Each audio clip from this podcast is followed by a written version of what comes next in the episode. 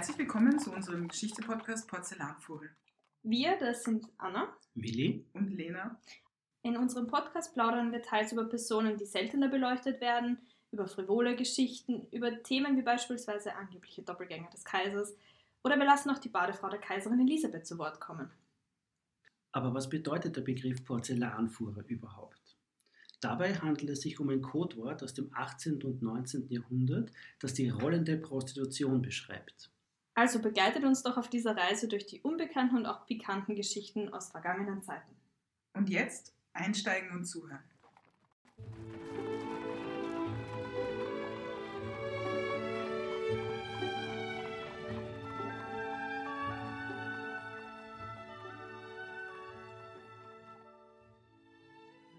Heute ist schon wieder Mittwoch und das bedeutet, es gibt eine neue Ausfahrt der Porzellanfuhre. Bevor wir allerdings mit der heutigen Folge starten, wir bedanken uns auch für die Fragen, die wir schon zugeschickt bekommen haben und wir dachten uns, wir machen einfach mal eine Folge, in der wir diese Fragen dann beantworten werden. Also falls noch weitere Fragen da sind, bitte sehr gerne an uns schicken an post.porzellanfuhre.at. Wir freuen uns sehr über die Nachrichten und auch die Fragen natürlich. Und damit das Wort jetzt an euch, Willi und Lena. Worum wird es denn heute gehen? Ja, also um, um eine Dame, die heute wirklich unbekannt ist, würde ich sagen. Damals absolutes Lokalkolorit und ich denke in den höheren, den sogenannten besseren Gesellschaftsschichten wohl sehr bekannt gewesen. Heute geht es um die Turf Caroline. Geboren wurde sie als Caroline Völkel 1854 in Budapest und ist dann schon als junges Mädchen nach Wien gekommen.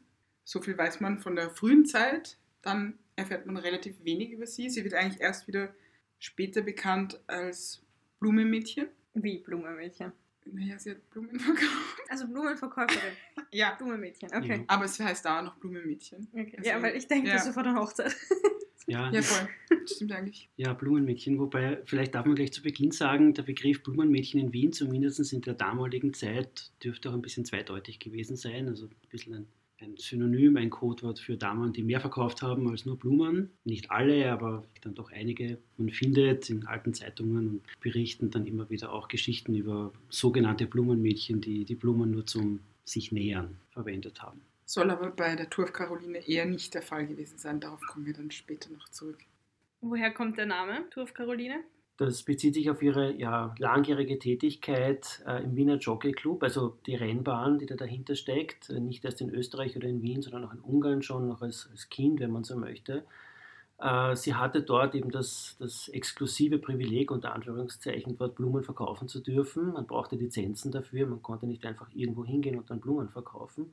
Und der Begriff Turf beschreibt eben den Belag der Rennbahn selbst. Also das ist ein, schlicht und einfach ein Hinweis auf ihre Zeit, vor allem der Wiener Rennbahn. Aber die Tour of Caroline gehört eigentlich zu diesen Wiener Originalen, wie man das heute so nennt. Also die kannte wirklich jeder. Ja, eigentlich noch bis Anfang des 20. Jahrhunderts. Und heute, wenn man sagt Tour of Caroline, weiß man nichts darüber. Weiß niemand etwas darüber. Wobei es in den mhm. Zeitungen noch steht, dass sie auch so als Wahrzeichen Wiens gegolten hat. Und das hatten wir ja schon bei der Rosa Schaffer als Unternehmerin. Die haben wir ja schon in der vorigen Folge kennengelernt da hat es ja auch geheißen, man muss erst einmal das Geschäft sehen, um das eines der wichtigsten Wahrzeichen der Stadt gesehen zu haben. Mhm. Und bei ihr war das eigentlich ähnlich, weil sie eben auch durch die Stadt gegangen ist und die Blumen verkauft hat. Und das wichtigste Ereignis für sie war eigentlich immer das Pferderennen in der Freudenau. Also da hat sie das beste Geschäft gemacht, weil sie dort eben nicht nur Blumen verkauft hat, sondern eine wichtige Rolle gespielt hat. Ja gut, aber das Pferderennen in der Freudenau, das war einmal jährlich, oder? Einmal jährlich, aber mehrere Tage. Also das bekannteste war das Sommerrennen. Und das Rennen gibt es seit 1839. Also 1858 wurden die Tribünen eröffnet, da war auch Kaiser Franz Josef anwesend. Und gebaut wurden die von dem berühmten Architekten Karl Hasenauer, der ja auch die Hermesvilla gebaut hat. Und die neuen Teile der Hofburg. Aber was ich schräg finde, seit 1886 konnte man mit dem Zug direkt dorthin fahren. Also die, da gab es eine Station direkt vor der Pferderennbahn, damit die Leute aus Wien, mhm. also von Wien Westbahnhof, direkt dorthin fahren konnten. Also so wichtig war auch dieses, das war wirklich das Ereignis im Jahr. Ja. Ist das so vergleichbar mit Royal Ascot jetzt in Großbritannien, Absolut. wo auch die Royals waren und da wurde genau. man gesehen und die High Society war dort? Es war sehen und gesehen werden. Ja. Und die Tour of Caroline hat eine wichtige Rolle bei diesem Pferderennen gespielt. Mhm. Ja, das ist, glaube ich, wirklich das Stichwort. Also vom Blumenmädchen dann zum Überreichen des, des Straußes, des Siegerstraußes, wenn man so möchte. Das war ein, offensichtlich ein recht großes Ereignis. Äh, da ging es nicht nur darum, dass man ein paar Blümchen dem Sieger über, übergibt, sondern da wurde Mode ausgewählt, da wurden die Farben des Siegers oder des Siegerpferdes imitiert, wenn man so möchte, Schleifen. Das wurde alles schon in großem Stil eigentlich vorbereitet. Und äh, da man ja grundsätzlich nicht wusste, welches Pferd gewinnen wird, also welches Team und das Siegerteam werden wird, musste man alle diese Dinge schon im Vorfeld bereit haben. Was aber auch noch interessant ist, wie ich finde, ist ja, dass sie diese Kleider für das Rennen immer gestellt bekommen hat von der Direktor der Pferderennbahn und man ja nie wusste, wer dieses Rennen gewinnen wird. Das heißt, sie hatte immer das Kleid vom vorigen Jahr an, also in den mhm. Farben vom vorjährigen Sieger. Hat es dann noch getragen und wenn dann der andere gewonnen hat, dann wurde ein neues, also entweder geschneidert, gerade am Anfang, danach hat man die aufgehoben und eben angepasst und dann hat sie es ein paar Tage getragen und dann wurde es in den Schrank gehängt und dann hat man eben geschaut, was wieder im nächsten Jahr passiert. Und was sie auch immer vorbereiten musste, war, also der Sieger, der den, so einen Lorbeerkranz bekommen und es gab dann die Schleifen, die hat sie vorbereitet in den verschiedenen Farben und eben je nachdem, wer gewonnen hat, hat sie dann die Schleife auf den Kranz gegeben und dann hat sie diesen Kranz nach vorgetragen und hat es eben dem Pferd um den Hals gelegt. Und sie hatte nicht nur das Kleid passend, sondern auch immer den Hut. Und der Hut war passend in den Farben von dem Jockey. Aber es kam ziemlich viel Blau vor, anscheinend. Also je nachdem eben, wer gewonnen hat, hat man das Kleid angepasst. Aber wenn zum Beispiel der Graf Festeditsch gewonnen hat, dann gab es ein gelbes Seidenkleid mit blauem Hut und blauen Schleifen. Mhm. Beim Graf Esterhazy war es ein gelbes Kleid mit blauen Nähten und einem blauen Hut. Er musste schon sehr genau schauen, das war nicht so viel Abwechslung. Und beim Baron Springer war es aber zum Beispiel ein schwarzes Kleid mit roter Kappe. Also ich hätte schon gerne gesehen, es gibt nur leider gar keine Fotografien von den Kleidern, die sie da getragen hat. Es gibt nur eine Fotografie, die werden wir dann auch online stellen, wo sie den Kranz trägt. Aber da muss sie schon ein bisschen älter sein. Und da trägt sie eigentlich eine Bluse mit einem Rock. Ja, das ist natürlich ein Schwarz-Weiß-Bild, deswegen sieht man auch die Farbe nicht. Aber es sieht nicht aus wie ein Kleid. Man kann sich vielleicht ein bisschen vorstellen, eher wie sie ja. möglicherweise gewirkt hat. Und vor allem wissen wir auch, wie groß und schwer dieser Lorbeerkranz eigentlich war. Das war schon eine Arbeit. Ja, das arme Pferd und auch sie, die das hintragen musste.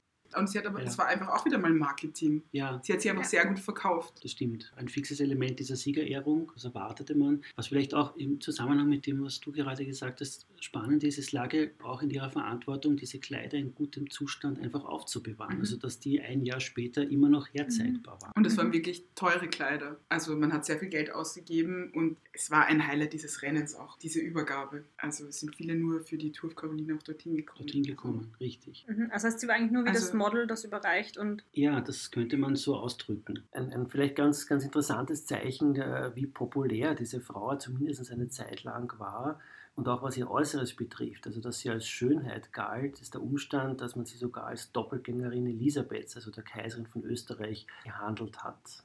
Ja, wie es das entstanden ist. Also hat sie damit gespielt oder hat das wer anderer das erste Mal geschrieben und dann hat sie angefangen damit zu spielen oder ist das nicht so wirklich bekannt? Ganz genau weiß man das nicht, aber sie hat es dann auf jeden Fall sehr angepasst. Also nachdem es dann irgendwie erzählt worden ist, dass sie ihr ähnlich sieht, also hat die Frisuren von Kaiserin Elisabeth nachgemacht und hat dann auch ihr, ihr Kostüm angepasst. Also wirklich auch diese englischen Reitkleider, diese enger liegenden, für die auch die Kaiserin bekannt war, angezogen und das wirklich unterstrichen wenn man Fotografien sieht, und wir werden die auch wieder online stellen, merkt man schon, dass sie jetzt nicht wirklich sehr viel Ähnlichkeit mit ihr hat. Also Gesichtszüge sind komplett anders.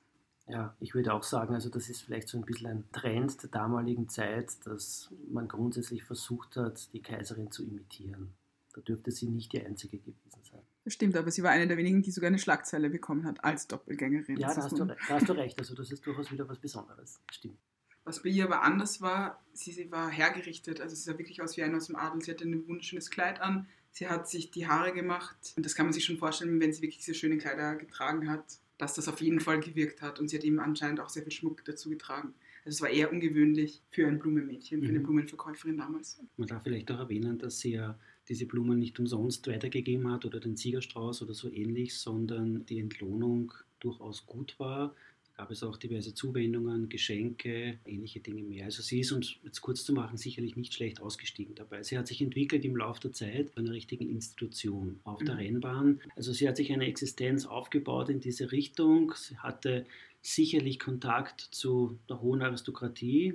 Man sagt auch, dass Kronprinz Rudolf sie kannte. Äh, und allein das sagt auch schon ein bisschen was aus dazu. Nicht? Also mhm. man hat Connections unter Anführungszeichen gehabt Aber sie kannte Kronprinz Rudolf, aber angeblich hatten die nie eine Affäre. Also sie wurde sehr oft darauf angesprochen und hat immer gesagt, nein, mit Kronprinz Rudolf war da gar nichts. Eben auch der Adel ist mit ihr in Kontakt getreten. Also sie war ja, sie wurde so akzeptiert, sage ich jetzt mal, als Person, dass man mit ihr weiter Kontakte dann hatte. Also ich meine, normalerweise eine Verkäuferin, da nimmst du irgendwas ab und gehst dann wieder, aber sie muss ja irgendwie trotzdem mit denen noch weiter gesprochen haben. Es ist schon sehr auffällig, dass wirklich alle erzählen, dass sie alle kannte und sie das ja auch dann in den späteren Jahren immer wieder erzählt, dass sie die gekannt hat. Also jetzt eben nicht nur gut vernetzt. Ja, unter anderem haben wir hier eben auch sehr viele berühmte Persönlichkeiten eingekauft, wie etwa Helene und Mary Wetzerer. Und es wird auch die Anekdote erzählt, dass Mary Wetzerer kurz vor ihrer Abreise nach Meierling bei der Turf Caroline die Blume gekauft hat.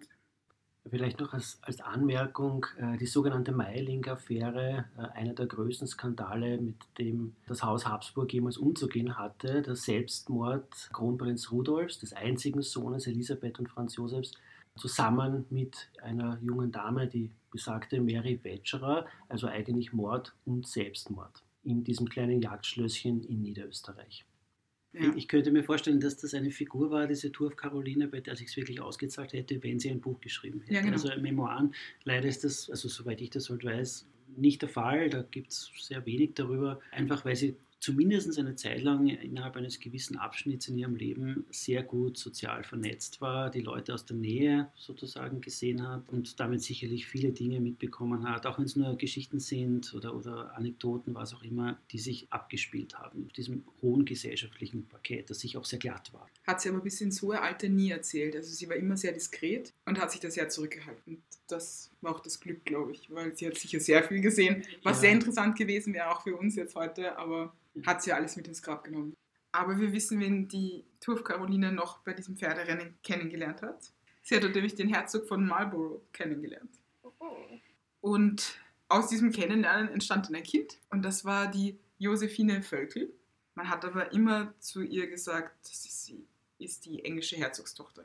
Also man hat es immer nur vermutet, das war nie wirklich offiziell. Dieser Herzog wollte noch keinen Unterhalt zahlen und da ist dann die Turf Caroline vor Gericht gegangen, kam aber dann zu keinem Ergebnis, weil er dann verstorben ist. Also er hat es nicht anerkannt, nehme ich an. Er hat es nicht anerkannt, genau, mhm. weil es gab dann den Nachlass und da wurden sie natürlich nicht erwähnt. Es gibt aber nur einen Herzog von Marlborough, den ich gefunden habe und das war der George Spencer Churchill der übrigens der Onkel von Winston Churchill war. Interessante Verwandtschaftsverhältnisse. Mhm. Vor allem, wenn man die Einträge liest, der war öfter außerehelich unterwegs. hat die anderen sagen. auch nicht anerkannt? Und Rübig war hat Nein, er hat es dann, es gibt eben eine Geschichte, die aber aus dem Adel ist, die Frau, und da hat er dann schon die Kinder anerkannt. Aber da gab es ja ein ewig langer Artikel, führte zu vielen Problemen durfte er noch nicht zu Queen Victoria zur Audienz. Oh. Er war wirklich so das schwarze Schaf der Familie und dadurch, dass er sich scheiden lassen wollte, oder auf jeden Fall es eine Scheidung gab, ich weiß jetzt nicht, wer mhm. sich von wem hat scheiden lassen, aber eben durch diese eine Affäre, die öffentlich geworden ist, durfte er nicht mal mehr zu Queen Victoria, weil er sagte, damit will sie nichts zu tun haben. Also ja, ein sehr interessanter Zeitgenosse. Ich habe extra nachgeschaut, weil es wird der Name nicht erwähnt von ihm. In die Zeit fällt nur der eine, denn die Josephine Völkel ist 1884 geboren. Mhm. Und er ist dann 1892 gestorben. Ja, und was wissen wir noch aus den späteren Jahren ihres Lebens? Sie hat dann später wieder als Blumenmädchen gearbeitet, ist durch die Kaffeehäuser Wiens gegangen. Ja, dort ist sie von Tisch zu Tisch gegangen und sie hatte immer eine Ledertasche dabei, die nannte sie auch das Grab der Erinnerungen. Und in der Tasche waren dann Fotografien aus der guten alten Zeit, wo sie noch auf der Rennbahn unterwegs war, in der Freudenau, und hatte immer Fotografien von berühmten Persönlichkeiten wie etwa Kronprinz Rudolf und hat dann gerne aus dieser Zeit erzählt. Sie war aber nicht nur für ihr Wirken als Blumenmädchen damals bekannt, sondern auch, dass sie sehr sozial und großzügig war. Wie hat sich das geäußert?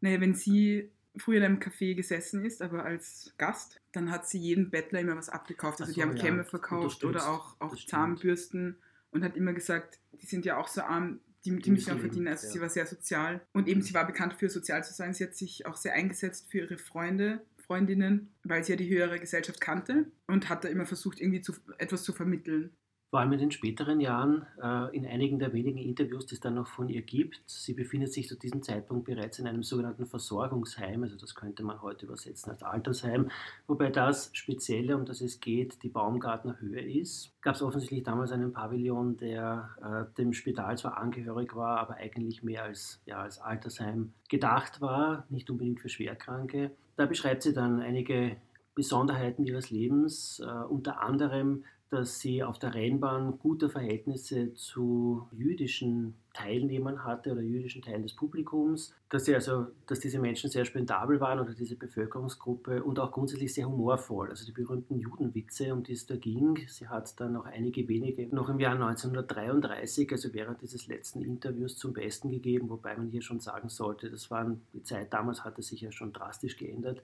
nicht in antisemitischer Weise, äh, sondern tatsächlich noch damals von jüdischen Freunden äh, an sie weitergegeben. In dem Interview stand auch, dass sie ähm, weltgewandt war, viel gereist ist. Was kann man von ihr noch genau erfahren da? Oh ja, durchaus. Also sie hat ihr Leben nicht nur in Ungarn verbracht und auch nicht nur in Wien, sondern sie ist viel durch die Gegend gereist. Paris könnte man da beispielsweise nennen. Sie war auch in Polen unterwegs, Krakau und konnte mehrere Fremdsprachen offensichtlich fließend sprechen. Dazu hat Englisch gehört, äh, Französisch, Italienisch, auch Polnisch hat sie sich angelernt in den späteren Jahren. Also sie war durchaus jemand, der mit unterschiedlichsten Gesellschaftsschichten trittsicher war. Sie lebte ja zum Ende ihres Lebens verarmt. Gibt es denn noch irgendwelche Geschichten über sie? Gibt es noch Informationen, die man weiß? 1926 führte die Turf Caroline einen Prozess, denn es wurde ein Buch veröffentlicht mit dem Titel Die Prostitution in Wien von den Römern angefangen. In diesem Buch wurde die Turf Caroline als Prostituierte bezeichnet und sie forderte einen Schadenersatz von 2000 Schilling. Es kam dann aber zu einem Vergleich und sie bekam 1300. Am 13.09.1935 stirbt die Turf Caroline völlig verarmt und fast vergessen ja, bezogen noch auf das Begräbnis, also sie hat dann in sehr bescheidenen Verhältnissen gelebt, wie schon zuvor angedeutet, in einem sogenannten Versorgungsheim, wie das damals noch hieß. Und das Begräbnis selbst dementsprechend. Also begraben selbst ist sie auf dem Wiener Zentralfriedhof. Da weiß man, wo sie begraben war, offenbar. Gruppe 35b wäre das, der damaligen Zeit. Heute existiert das so nicht mehr. Und es ist sehr bezeichnend, dass sie kein Einzelgrab bekommen hat, sondern ein sogenanntes Schachtgrab. Das heißt, es ist ein Massengrab im Prinzip, wo mehrere andere Personen gleichzeitig mit ihr bestattet wurden und das ist einigermaßen auch beschrieben worden. Also sie wurde insgesamt mit sechs anderen Personen gleichzeitig begraben, wobei hier von fünf Erwachsenensärgen gesprochen wird und zwei Kindersärgen. Und das Prozedere selbst ist ein bisschen untypisch, zumindest für mich, denn diese Särge wurden mit einem motorisierten Wagen Richtung Zentralfriedhof befördert. Das ist ganz normal. Allerdings wurden die auf den Zentralfriedhof, wenn dieser Bericht denn stimmt, noch einmal geöffnet um Angehörigen noch einen kurzen letzten Blick auf die Verblichenen äh, zu ermöglichen. Und das wird halt bei der Turf Caroline relativ, relativ eindringlich geschildert. Der Kondolenzzug war extrem kurz, hat sich nur aus einigen wenigen Personen zusammengesetzt. Unter anderem war da eine, eine Kaffeehausbesitzerin, leider steht der Name dieses Kaffeehauses nicht dabei, wo sie offensichtlich über lange Jahre auch Blumen verkauft hat. Und was man noch sagen kann, dass eben als langjähriges Blumenmädchen wurden ihr besonders viele Blumengaben mit in den Sarg gelegt. Dann hat man diese Särge wieder geschlossen, zu der entsprechenden Gruppe gebracht und die Särge einen nach dem anderen einfach hinuntergelassen. Das letzte, was dann noch dabei steht, so ein bisschen eine, eine Hommage, wenn man so möchte. Also die Turf Caroline war die einzige oder der einzige Sarg, der etwas abseits allein gestanden ist innerhalb dieses Schachtes und nicht gestapelt den anderen Särgen übereinander. Und eigentlich war es das schon. Also das Ende eines ja, sehr erfüllten, sehr aufregenden Lebens, also so eine richtige Celebrity-Geschichte, wenn man heute vielleicht dazu sagen. Sie kannte wohl die höchsten der Hohen, also bis hinein in Adelskreise, bis hinein in die Habsburger Familienkreise, wenn man so möchte. Auch andere ausländische Aristokraten aus der Hocharistokratie. Aber die Frage darf man vielleicht stellen, was ist geblieben von all dem? Die letzten Jahre eben in wirklich extremer Armut gelebt. Und sie selbst hat in dem letzten Zeitungsinterview, das es heute noch gibt, zum Nachlesen gesagt, der einzige Wunsch, den sie noch hätte, wäre, dass man sie nicht vergisst. Genau, das ist geschehen. Ja, wobei Bis man noch jetzt. ein Jahr später, am Muttertag, hat man nochmal an sie gedacht. Da gab es auch nochmal einen Zeitungsartikel, weil der Blumenverein ja, ja, Blumeninnung. an sie gedacht hat. Also sie hatte ja eigentlich kein, kein Kreuz bekommen. Da gab es generell dann auch noch die Diskussion, soll sie nicht eins bekommen, nachdem sie ja doch eine bekannte Person war zu diesem Zeitpunkt. Hat sie aber nie bekommen. Aber man hat eben ein Jahr später am Muttertag viele Blumen auf ihr Grab gelegt. Also da kamen ganz viele Leute zusammen und haben noch einmal an sie gedacht. Danach verliert sich eigentlich jegliche Spur. Mhm. Und mit dieser Folge haben wir eigentlich versucht, sie wieder ja, zurückzuholen. Zurückzuholen, bekannt zu machen. Genau, das kollektive Gedächtnis Wiens, wenn man so will. Ja, jemand, der mit einem Großereignis in Wien eigentlich verankert war, aber also verbunden war und heute unbekannt ist. Ja, eine Die eben, von, von der man heute gar nichts mehr weiß, nur noch ab und zu liest man von ihr als Wiener Original, kommt sie in einer Liste vor, aber von ihrer Lebensgeschichte weiß man eigentlich gar nichts. Und man eigentlich total vergessen hat, dass sie anscheinend auch wirklich ein unglaublich lieber Mensch war. Mhm. Also nicht nur die Rolle, die sie gespielt hat, sondern wirklich auch eine Persönlichkeit hatte. Und deswegen kann man sie eigentlich wieder in die Geschichte zurückholen. Ja, und damit endet die heutige Fahrt der Porzellanfuhre. Wir hoffen, es hat euch gefallen und ihr schaltet beim nächsten Mal wieder ein. Und wenn ihr Fragen oder Anmerkungen habt, dann sehr gerne. Genau, dann schreibt einfach an post.porzellanfuhre.at. Oder geht auf unsere Homepage porzellanfore.at. Dort findet ihr dann die Möglichkeit, uns zu schreiben. Oder auf Instagram oder Facebook zu finden unter Porzellanfuhre. Und wir danken euch fürs Zuhören. Wir danken euch fürs Zuhören. Ciao! Baba! Wiedersehen. und für alle, die bis jetzt durchgehalten haben, noch viel Spaß mit unseren Outtakes. Das ist ein Selbsthilfekurs. Der eine beißt ins Kissen, der andere schaut auf die Decke und ich bin dazwischen. Ich muss jetzt meinen Text bringen. Du auf Caroline? Ne? Ne oder eh? Beides. Beides Ne egal. oder eh? Das macht doch keinen Sinn. Ne das oder eh? Sweet Caroline. Oh, oh, oh. Danke, Lina. Sehr gerne. Denn erst mit ihrem Schmuck später dann durchgebrannt und deswegen ist sie dann wieder auf den Straßen Wiens unterwegs gewesen. Früh. klingt aber falsch. Genau, was ich das darf ich nicht sagen. Denn sie hatte auch zwei Enkelkinder. Ja, eh, kann man ja haben, oder? Wenn ihr immer lacht, Nein, geht es nicht leid, weiter. Schön war's. Ciao. Und wenn ihr den Bohrer hört, das ist keiner, das ist ein Hummel. Text. Auf die Auf die- Surf and Turf. Auf das Surfen. Caroline. Das war's.